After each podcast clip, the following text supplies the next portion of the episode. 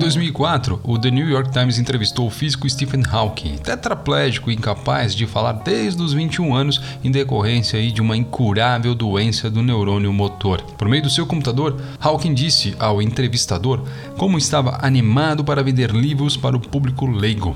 Assim, o jornalista pergunta para ele: Você é sempre assim tão alegre? Foi aí que o Stephen Hawking respondeu: Minhas expectativas foram reduzidas a zero quando eu tinha 21 anos. Desde então, tudo tem sido um bônus. E é com esse registro que eu, no episódio de hoje, vim falar sobre pessimismo e otimismo e como essas duas características acabam interagindo e muito com algumas questões do nosso dia a dia.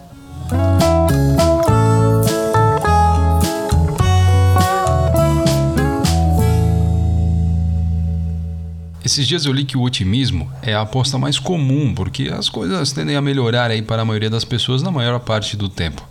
Mas aí é o pessimismo que no final ocupa aí um lugar especial em nossos corações. O pessimismo ele não é apenas mais comum que o otimismo. Ele parece até mais esperto, mais intelectualmente cativante e recebe até mais atenção do que o próprio otimismo, que muitas vezes é visto aí como uma certa aversão ao risco. E aí até para continuar esse papo, eu trago um pouco do que se entende até sobre o otimismo. Os verdadeiros otimistas não acreditam que tudo vai dar certo. O nome dessa atitude na verdade é complacência. Otimista é a crença de que as chances de um bom resultado estão a seu favor ao longo do tempo, mesmo que haja aí contratempos pelo caminho. A simples noção de que a maioria das pessoas acorda de manhã tentando tornar as coisas um pouco melhores e mais produtivas em vez de procurar causar problemas é a base do otimismo. E se tem alguém que sabe fazer muito bem o uso desse tal do pessimismo que tanto a gente se encanta, é a mídia. A mídia transforma esse sentimento, essa paixão, essa esquizofrenia, digamos, do ser humano em um produto, em um produto muito bem rentável. E aqui eu trago até um exemplo para mostrar do que, que eu estou falando. Dia 29 de dezembro de 2008. O pior ano para a economia da história moderna está prestes a terminar. Os mercados de ações em todo o planeta haviam aí despencado. O sistema financeiro global estava respirando com a ajuda de aparelhos. O desemprego estava aumentando. Apesar de parecer que as coisas não tinham como piorar, o The Wall Street Journal publicou uma matéria defendendo que ainda não tínhamos visto nada, um artigo aí de primeira página sobre as perspectivas de um tal professor russo chamado Igor Panarin, cujas visões econômicas rivalizam com o talento dos escritores de ficção científica. Dá uma olhada no pouco que esse artigo trazia na capa desse jornal na época.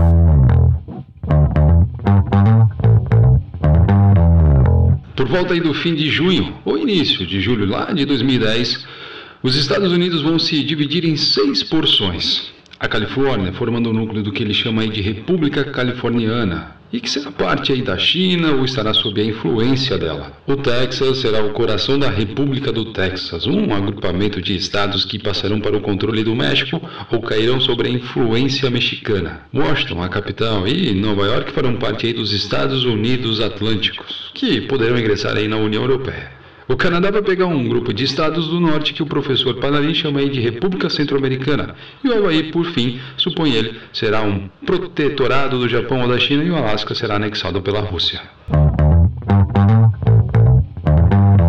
Bom, já dá para perceber que tudo isso que foi previsto lá naquele dia não aconteceu.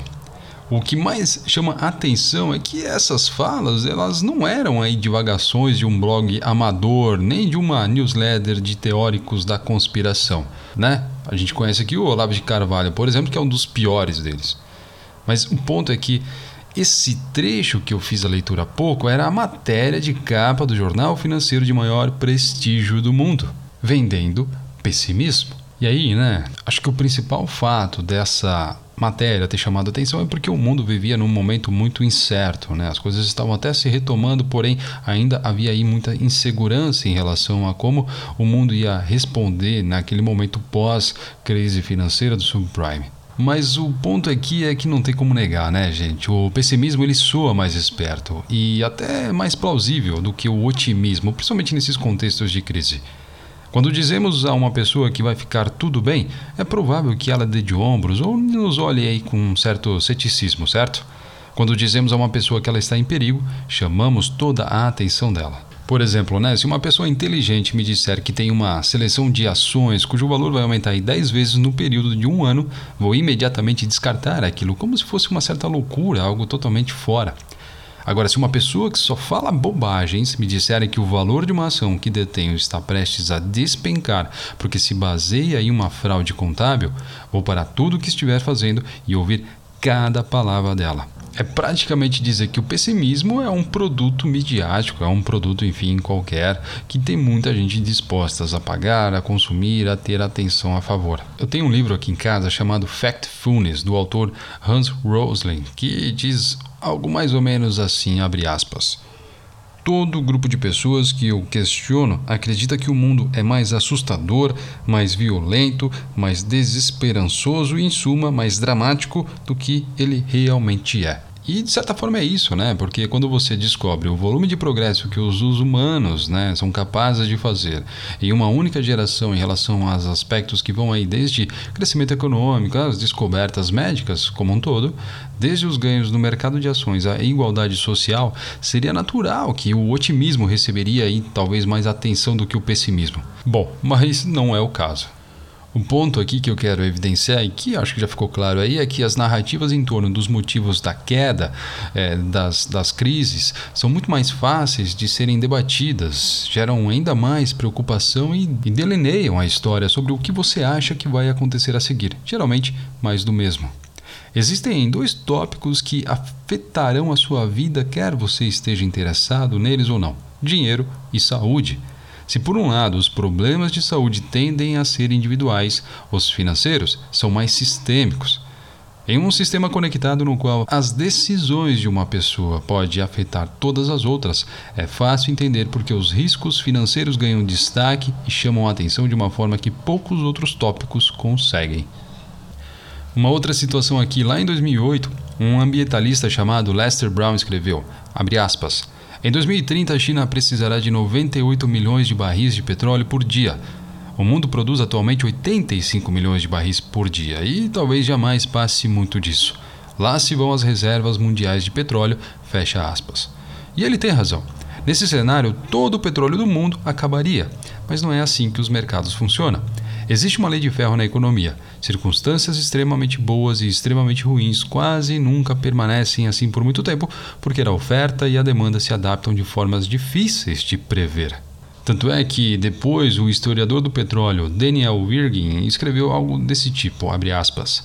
86% das reservas de petróleo dos Estados Unidos não foram estimadas no momento da descoberta, mas sim em revisões que acabam ocorrendo quando a nossa tecnologia acaba avançando de forma geral. Presumir que algo ruim continuará sendo ruim é uma previsão fácil de fazer e é sedutora porque não exige imaginar nenhuma mudança. Mas os problemas se corrigem e as pessoas se adaptam. Ameaças incentivam soluções na mesma escala. Esse é um enredo comum na história econômica, facilmente esquecido pelos pessimistas que fazem previsões lineares. E um último ponto aqui que eu trago antes de eu finalizar o meu episódio é que o progresso ele acaba sendo lento demais para que seja percebido, enquanto os reveses, as crises, as catástrofes, as tragédias acontecem rápido demais para serem ignoradas. E aí, né, até um pouco daquilo que eu citei no episódio 42 sobre tempo é dinheiro e até colocando aí Warren Buffett como personagem, o crescimento hoje ele é impulsionado pela composição, que foi o que eu abordei lá, né? E aí, composição para gerar crescimento precisa naturalmente de tempo. E aí vem o paralelo aí do pessimismo, né? A destruição ela é impulsionada por pontos únicos de falha, que podem até acontecer em segundos, e também pela perda de confiança, que pode acontecer em um instante. É mais fácil criar a narrativa em torno do pessimismo porque as peças da história tendem a ser mais recentes, estando, portanto, mais fresca na cabeça de todo mundo. Por isso que quando a gente ouve aí uma notícia de que as ações caíram 40%, todo um congresso político é mobilizado para entender o que aconteceu. Porém, ninguém se percebe que nos últimos anos houve aí um acréscimo, um crescimento, digamos, de 140%. Isso praticamente passa aí desapercebido. Ou até quando a gente fala nas carreiras das pessoas como um todo, né? em que uma reputação ela precisa de uma vida inteira para ser construída e de um único e-mail para ser destruída. o rápido golpe do pessimismo se destaca enquanto a poderosa atração do otimismo passa desapercebida. Isso traz de novo aquele episódio do Warren Buffett. Ao investir, você deve identificar o preço do sucesso, volatilidade e perdas em meio a um demorado cenário de crescimento e, claro, estar disposto a pagá-lo. Para finalizar aqui, esperar que as coisas sejam ótimas gera um cenário ideal que parece vazio. O pessimismo ele reduz as expectativas, reduzindo a distância entre os resultados possíveis e os resultados que lhe proporcionam satisfação. E aí, talvez seja por isso que ele seja tão sedutor. Ter a expectativa de que as coisas vão dar errado é a melhor forma de ficar positivamente surpreso quando elas não dão. E até para fechar aqui com Stephen Hawking, ele morreu em março de 2018, sendo aí reconhecido internacionalmente como um dos maiores cientistas do nosso século. Grande abraço e até o próximo episódio.